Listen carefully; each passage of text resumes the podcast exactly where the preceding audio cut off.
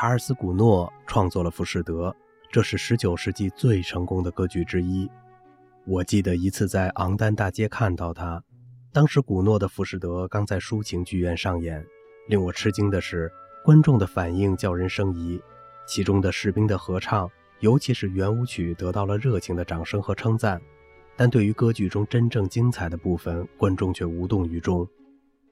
于是我对他说：“人们喜欢士兵的合唱并不奇怪，但您一定会同意我的看法，这绝不是歌剧里最精彩的段落，对吧？”“啊哈，我亲爱的恩格尔。”他说，“您难道没有发现，歌剧从诞生之日起便跟我们人不一样？人是头先出来，而歌剧是脚先出来。”《浮士德》在英国首演时。古诺直到当晚近七点才抵达伦敦。他对我说的唯一一句话就是他想要一个剧院正厅当中的包厢。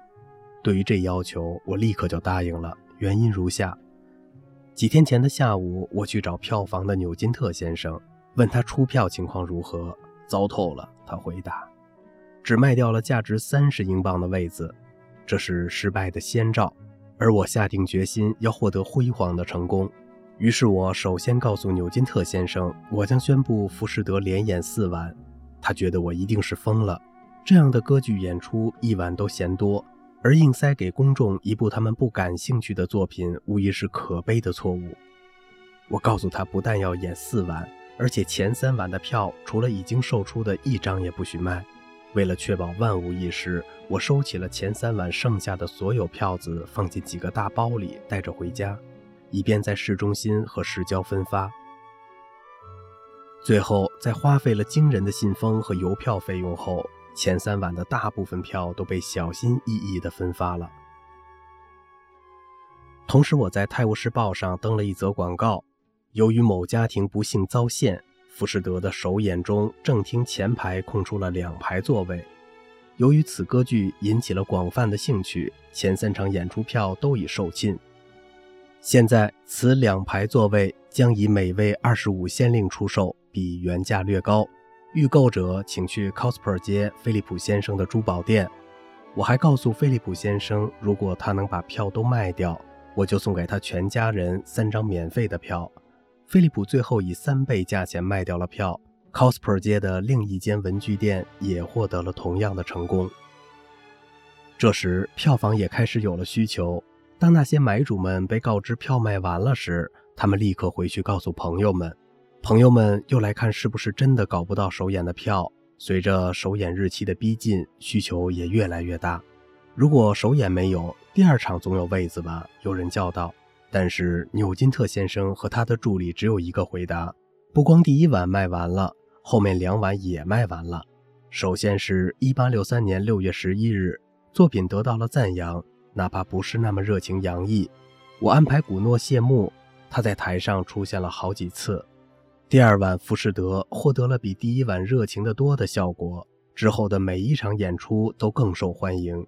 在三场演出之后，越来越多的人燃烧着想看一看这部之前被冷落的作品的欲望，于是剧院的加演场场爆满。查尔斯·哈雷来巴黎的埃哈廷开下午场独奏会。当晚，他参加了一个派对，在那里遇见了古诺。古诺紧紧握住他的双手，感谢他的独奏会为自己带来的无比享受。古诺哼着一段贝多芬的奏鸣曲：“没有人，没有人，我亲爱的朋友，除了您，没有人能用这种精湛的方式诠释这部作品。我就算闭着眼睛，也能知道那是哈雷的演奏。”不久，古诺夫人走过来打招呼，一张口就为自己和丈夫因为有约在先没能参加音乐会而道歉。我丈夫一走，古诺就开始大发雷霆。叙述者是乔治亚娜·维尔登，古诺在伦敦的房东和情人，当时他正躲避普法战争。我想让他冷静下来，不过没有用。我试图搂住他，好好哄哄他，可他粗暴地推开我。像要动手一样，别碰我！他尖叫道：“是你鼓动你丈夫羞辱我、激怒我，向我挑衅！我要死了！”他继续尖叫：“都跟我一起死！”我吓坏了。我觉得他的意思是一把火烧了房子，于是我紧盯着他，希望能让他安静下来。他像个疯子一样冲向存放着波里厄克特总谱的柜子，拿出一摞，叫着：“先烧波里厄克特！”烧掉正在写的手稿是他的习惯，也是让我屈服的最好方法。每次我看到他毁掉自己的作品，总是感到揪心的痛。绝望的恐惧给了我力量，我用尽全力朝他冲去，把他压倒，在地上打滚。我们为了争抢宝贵的乐谱而厮打，我从他手里抢到了乐谱，扔到沙发上。接着，立刻从地板上站起来，尖叫道：“你可以先杀了我，但你不可以烧掉波里厄克特。”然后我泄了气，开始抽泣。我朝他伸出手：“我的老先生，我的宝贝儿啊，你为什么要这样对我？你没发现你在杀死我吗？我受的苦太多了，再也受不了了。我竭尽所能挽救你那些没用的作品，可都是徒劳。”古诺从扭打中恢复过来，总算安静了。谢天谢地。波里厄科特的总谱保住了。